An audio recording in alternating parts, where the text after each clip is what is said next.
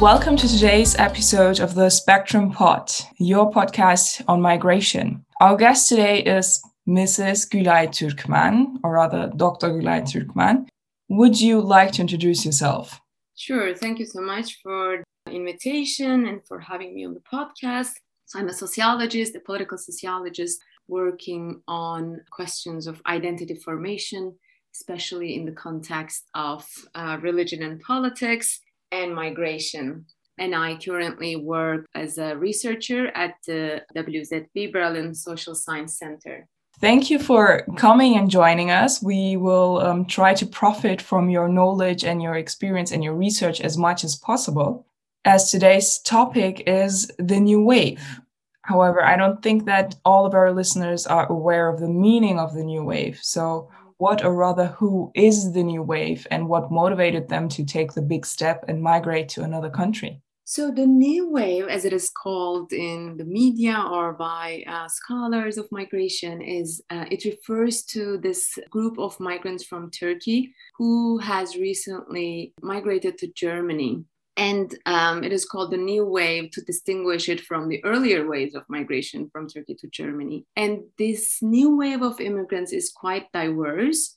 So um, they are a mix of white collar professionals who no longer see a future for themselves in Turkey, students and leftist oppositional figures, Kurdish political actors, persecuted academics, exiled intellectuals, and also followers of Fethullah Gulen, the Gülenists, who, you know, the US based Turkish cleric who believed to have masterminded the failed coup attempt in 2016. So it's a mixed group. And what motivated them to migrate to Germany is the political instability in the country.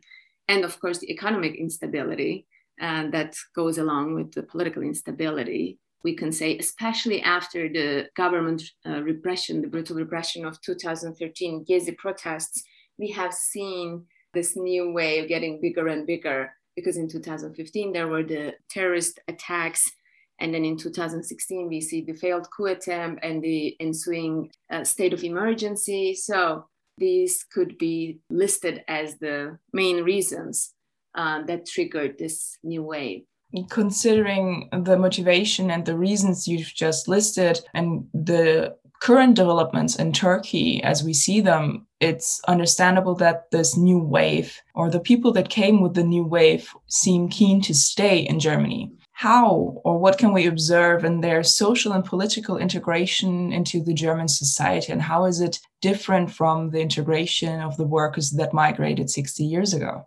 So, this is an interesting aspect of this uh, topic because uh, these new migrants are um, fairly better educated than earlier waves, and they are usually urban. Uh, they originate from big cities. And when you look at uh, criteria for structural integration, there, uh, most of them are fluent in English, even though they are not fluent in German but they still manage to um, make their way around, for example, on the job market with fluent English. Um, so they actually they have all the uh, necessary criteria for structural integration, right? They are educated, highly educated, and they have job like they have highly educated jobs. Yet we still see an integration paradox here, and this is not only something that's specific to migrants from Turkey. We see it in other highly educated groups as well educated groups of migrants, even though you would expect them to integrate much more easily than earlier waves, they still, you don't see that. They still, when you interview them or when you have surveys among this group, uh, they still report certain difficulties integrating. And this is called the integration paradox in the literature. And one reason for that is that because they usually report more perceived discrimination. So uh, they are in a position to understand subtle discrimination better.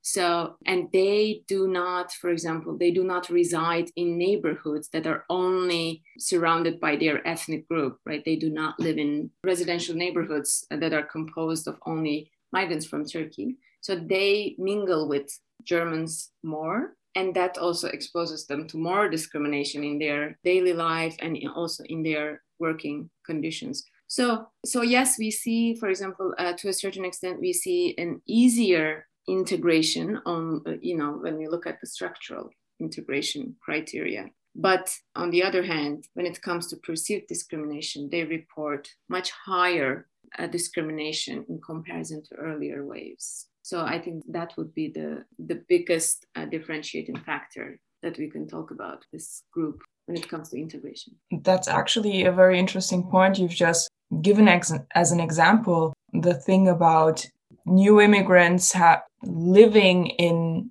areas or in parts of certain cities in which they um, are not necessarily surrounded by their own ethnic group. Does that have a connection with the fact that they seem to distance them, themselves from any unionization or form of organization as a workforce, as one has to admit, even if these people are white collar workers, they are still, um, any workforce has the opportunity or the ability to form a union. And uh, we see that the people that came in the new wave seem to truly distance themselves from that idea or that form of organization, apart from maybe certain groups that have just integrated or arrived to an existing form of organization, as could be the case with the FETÖ group. But apart from that group of people that are part of the new wave, all the others stay in contrast to the workers that came 60 years ago who relatively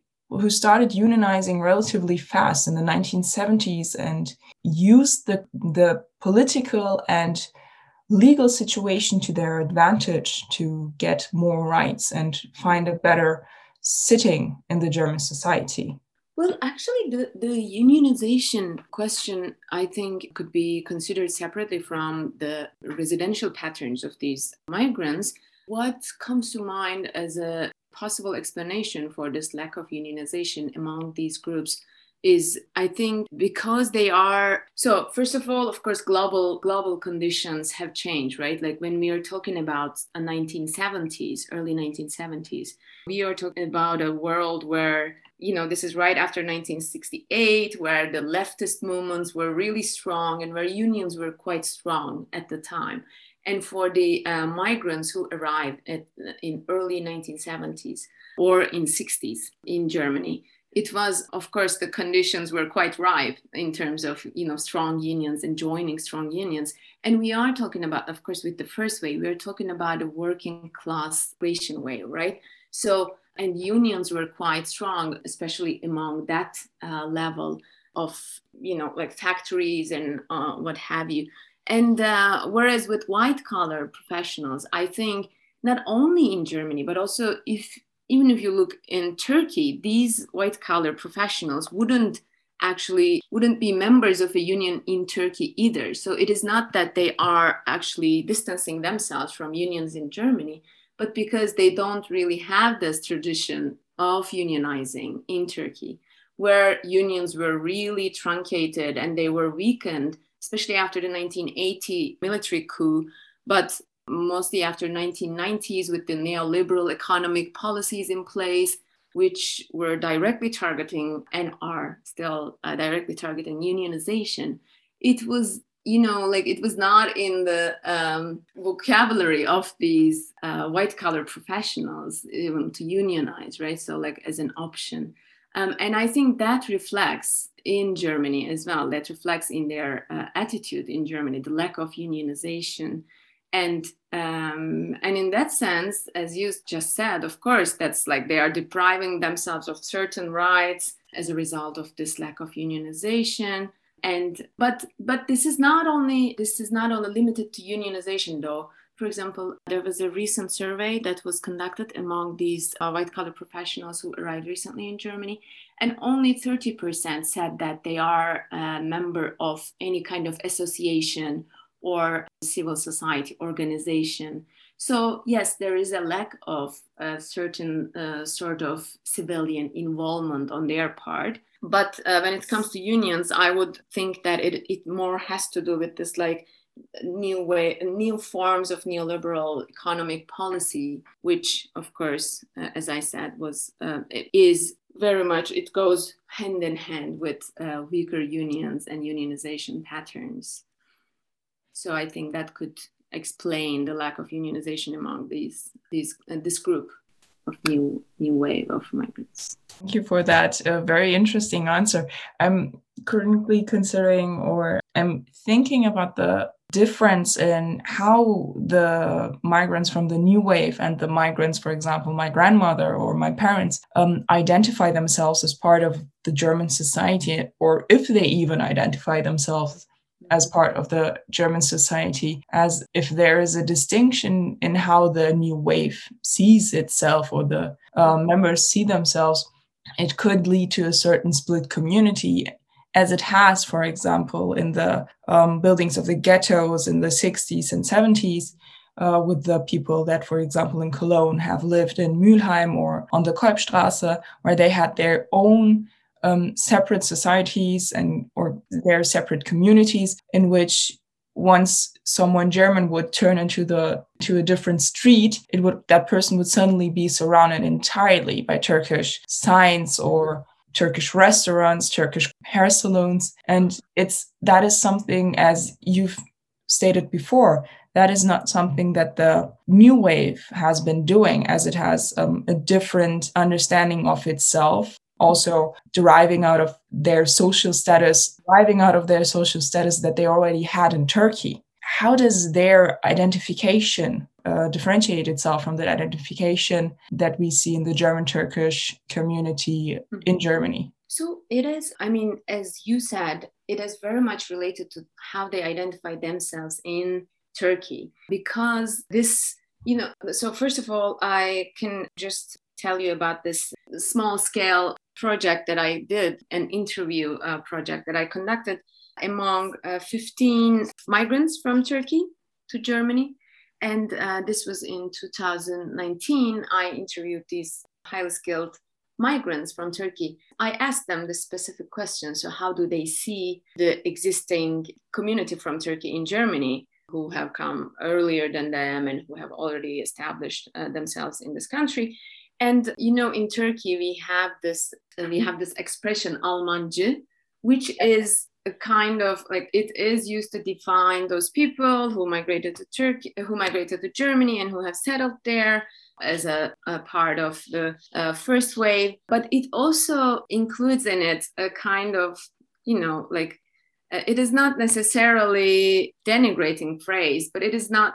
you know a, it's not a praise either right so uh, when i talk with these people they were like you know, we are trying to distinguish ourselves from the Almancıs or from the people who are already here because, and some of them have uh, come up with this self-criticism. They they said we criticize Germans for discriminating against us, but we are also discriminating against the people who are already established here. We always think about them in stereotypes and we we have prejudices against them. We think they are uh, undereducated and they don't obey the rules. And, you know, like, so there are certain stereotypes that they come up with when they think about the people who are established here, the, the German Turkish community here. So that shows very much in their identification as well. And they try to not mingle with the established German Turkish community and they try to somehow almost prove, quote unquote, prove to the Germans that they are not like the existing German Turkish community here, uh, which is, of course, very much extension of the existing uh, societal fault lines in Turkey. Because, as I said, these people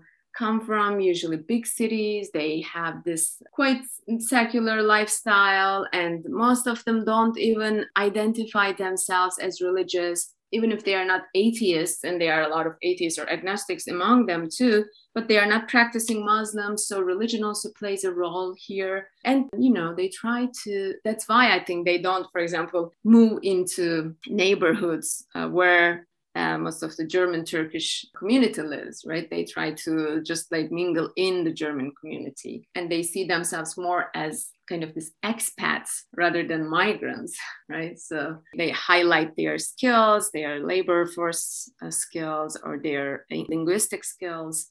Um, so that's how they position themselves. And in that sense, I think that there's, yeah, definitely a split community, but it is not something that's specific to Germany. It's an extension of the various fault lines and the splits that we see in, in Turkish society in Turkey. And I think as more people continue to migrate to Germany, we will actually see a continuation of all the internal societal conflicts in Turkey in Germany. So it will be uh, definitely extended to Germany. On that point, I definitely agree. It's it's very interesting and to see and to follow discussions that happen in Turkey. And also further into Germany, it's very very interesting. Excuse me, I just interrupted you. The the certain political tenseness or developments they they have an effect on the German Turkish society or community here. And I, I can truly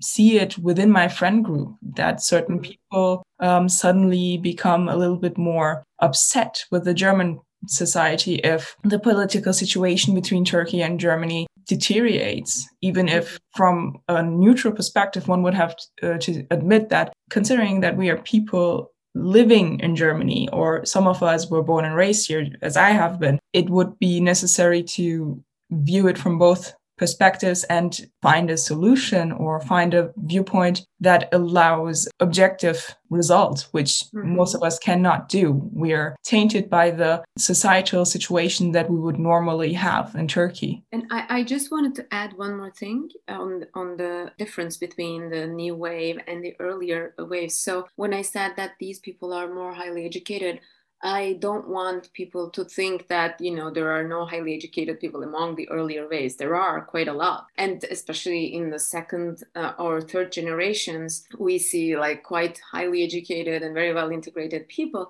But uh, when we look at the uh, at the data, for example, from 1985 to 2014, there's a German socioeconomic panel data, and it shows that in like those who are in labor force and those who are from Turkey between ages 25 and 64, only 9% are university graduates. And this is quite like when we consider that 31% of the Germans are university graduates who are in the labor force. This is a, quite a contrast or when we look at, for example, those who don't have enough education, this is less than elementary school education, 12% of Turkish migrants have have this like like uh, have less than elementary school education. So there are those you know like when we say that the new wave is more highly educated it's i i rely on this data but i don't really mean to say that there was no one among the earlier generations who were highly educated. I just wanted to insert that in there. That's a very important point you've just made because one we as a society like to simplify things and generalize certain yeah. groups, which um, one should not do, especially if there are certain differences or nuances that one should take into account and point out, just as you've done right now. Thank you for that. Previously, you stated that the new wave in the interviews you did with the new wave there were people saying that we are we criticize the germans for discriminating against us but we discriminate against the german turkish people the almancıs in German, we would call them Deutschländer because they are not German, but Germanish kind of. How does the German society or the German people, how do they discriminate against the new wave? You, you also stated that it was more subtle. How? Well, so so that uh, that project that I mentioned earlier, the, the interviews that I conducted, that was actually triggered by certain comments from the German society that I've experienced as a you know as a migrant in this as an immigrant in this country. So I came in 2016 to Germany, and for example, even though I lived for in the U.S. earlier or in the U.K., I I never received like the, the certain comments that I did in Germany when I like when I tell people that I'm from Turkey, usually there is this surprise reaction which says, "Oh, but you don't look Turkish, right?" Uh, oh yeah, I get that one too. Yeah, and I'm like, what does it mean to look Turkish, right? And this is not that like, for example, this wouldn't be considered as a form of discrimination by certain people, but when you when you experience this recurringly and when it's when it becomes a repeating pattern, you realize that this actually results from uh, certain prejudices that they have against people from Turkey. And uh, for example, uh, when I ask them about it, they uh, come up with explanations like, "Oh, but you drink alcohol," or "But but your English is flu- you have fluent English," or "But uh, you're you don't wear a headscarf," or things like that, right? So and mm-hmm. then you realize yes there are certain stereotypes that these people function with and and then maybe like their their intention is not to necessarily discriminate against you but there are these certain forms of subtle you know discrimination or in school for example if your kid is classified as a okay non-native speaker right of german. But even though like uh, that kid might have been here uh, since their birth the teachers can easily classify them as a you know like in these uh, there are these additional classes uh, given to kids like language classes given to kids who are not native speakers of german. And i spoke with one uh, for example one mother who was like complaining that her kid was automatically put in this class, even though he's very fluent in German because he's been here in Germany for uh, years and he speaks quite uh, well German. So, and he and this mother talked with other uh, parents and they were like, oh, but it's good. They are giving our kids additional language classes. But this mother thought that it was a form of discrimination. So that's what I mean. Like when like these highly educated people can actually detect these subtle forms of discrimination much faster. And that's why they perceive their their rates of perceived discrimination is higher. So these type of and also but but then there are also overt forms of discrimination where we see for example cvs the same cv for example if it has a turkish name it has much less callbacks from the employers. But if you send the same cv with a german name then more employers call back and invite that person for an interview. Or if you are searching for a house, exactly. Um, that's also uh, you also get to be discriminated against if you have a Turkish name. So there are those types of overt racism as well or discrimination as well. Those are very interesting points you've just made again, because I have to s- smile thinking about it. I've, I've, that subtle form of race uh, discrimination um, has been present in my life my entire life. And it's it's always been these very small things. My favorite comment to date is you speak german very well. Um, and i used to not know how to answer to that because german is my mother language. I mm-hmm. started learning turkish later on. I was mm-hmm. three when i started uh, learning or mm-hmm. started speaking Turkish because my parents were very careful to try and give me a good German foundation. And one friend of mine actually said, Oh, I know how to answer to that. You speak German very well too. Congratulations. Is the uh, perhaps the best answer I, I can give for now. If anybody has suggestions, please message us. But that is a very interesting answer. The prejudice that people have that anyone with um, a background of migration has not learned German as their mother language or mm-hmm. has not uh, learned it sufficiently is a very interesting prejudice because it uh, also derives out of there of how they see us as people in our cultural backgrounds. You, you stated before, well, the um, association with the religion. For example, my, my father is from Turkey and he was born and raised in Southeast Turkey and he's non-Muslim. Mm-hmm. He is part of a, a certain minority. And uh, when I tell people that my father is not Muslim, they always ask, Oh, he's German. I didn't know. I said, No, he's not German. Turkey is a Muslim majority. Yes, the population is a Muslim majority, but mm-hmm. there are also other religions present in that country, and they are shocked by it. And and I say, I'm I'm really sorry, but your ignorance on the Turkish society and population that's where your prejudice comes from if you were to um, educate yourself on this topic more and considering the amount of Turkish migrants that are now part of the German society, and it's been 60 years mm-hmm. since they've come, there something has to change in, in these perceived notions of the German society on the Turkish people because we are not just one pot of um, the same kind of people. You said it before, oh, you don't wear a headscarf. Um, they have this idea of people, for the German Turks, the Almancıs,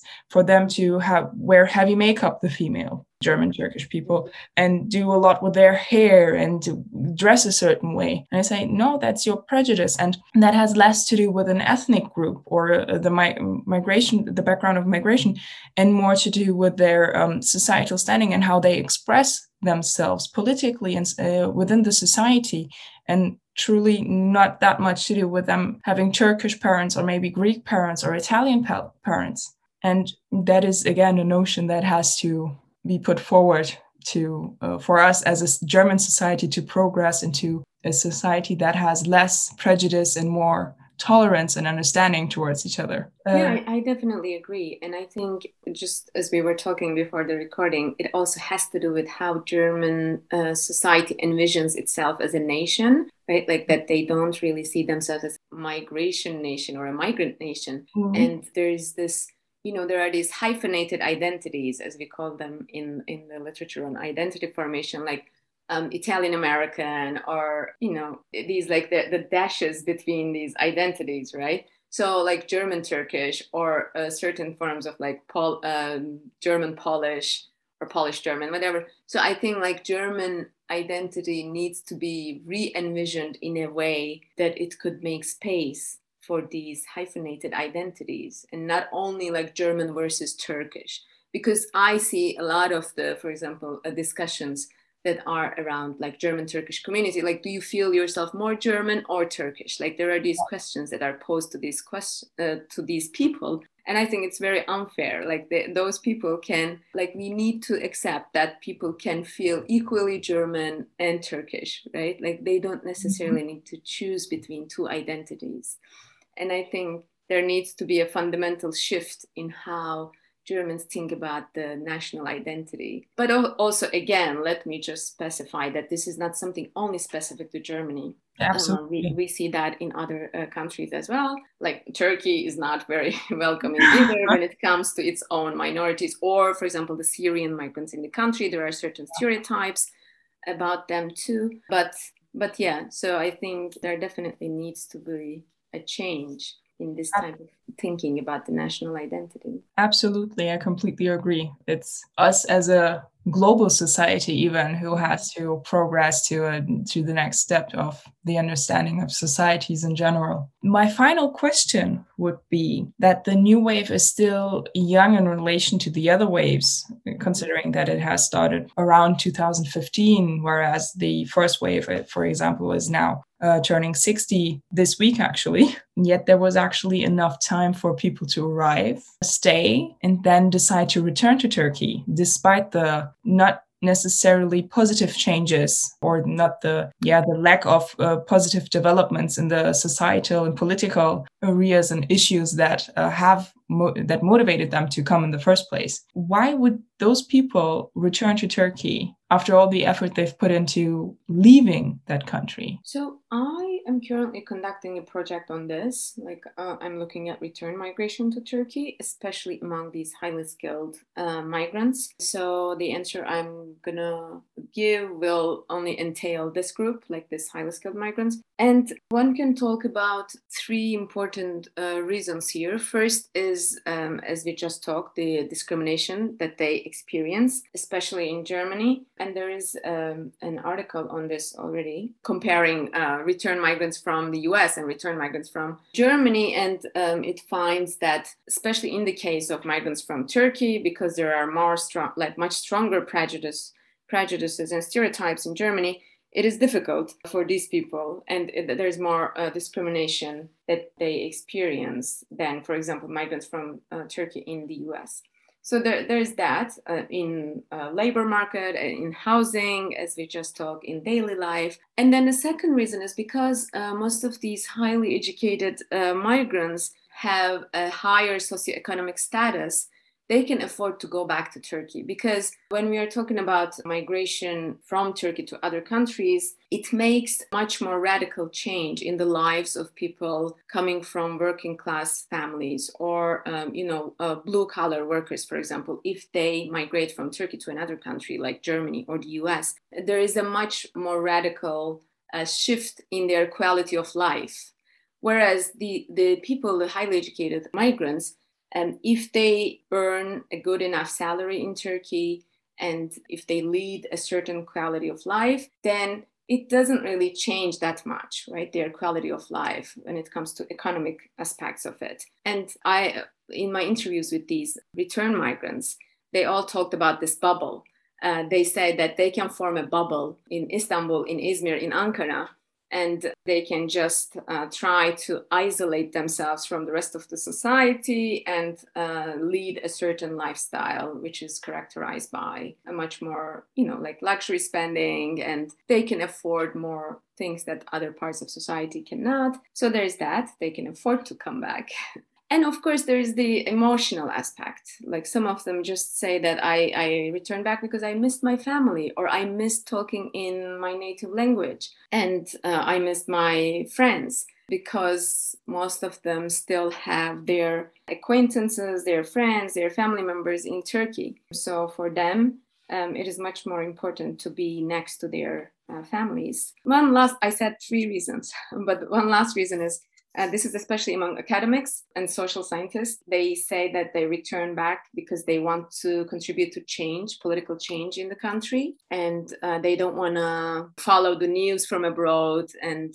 they think that it is more ethical to go back and uh, to create networks of solidarity and to contribute to this type of political change that they want in the country. So, yeah, those could be, I think, listed as the uh, main reasons for return among this group. Those are uh, understandable reasons, especially when one considers the last one that if you want change, you have to be the change yourself. Mm-hmm. And it starts, it truly does start with yourself. Once society becomes better or progresses to a more understanding and more tolerant or democratic society. Thank you very, very much for these insights on the new wave, their identification, their history, or their contact with discrimination, their contact or lack thereof with the German Turkish community that has been existing here, and their reasons to come and uh, return. Thank you so much for having me on the podcast. And I'm looking forward to your future episodes. I think you guys are doing a fantastic job this is a very important topic and it's been ignored for quite a long time. So I'm very much looking forward to what you will produce. Thanks a lot. Thank you so much.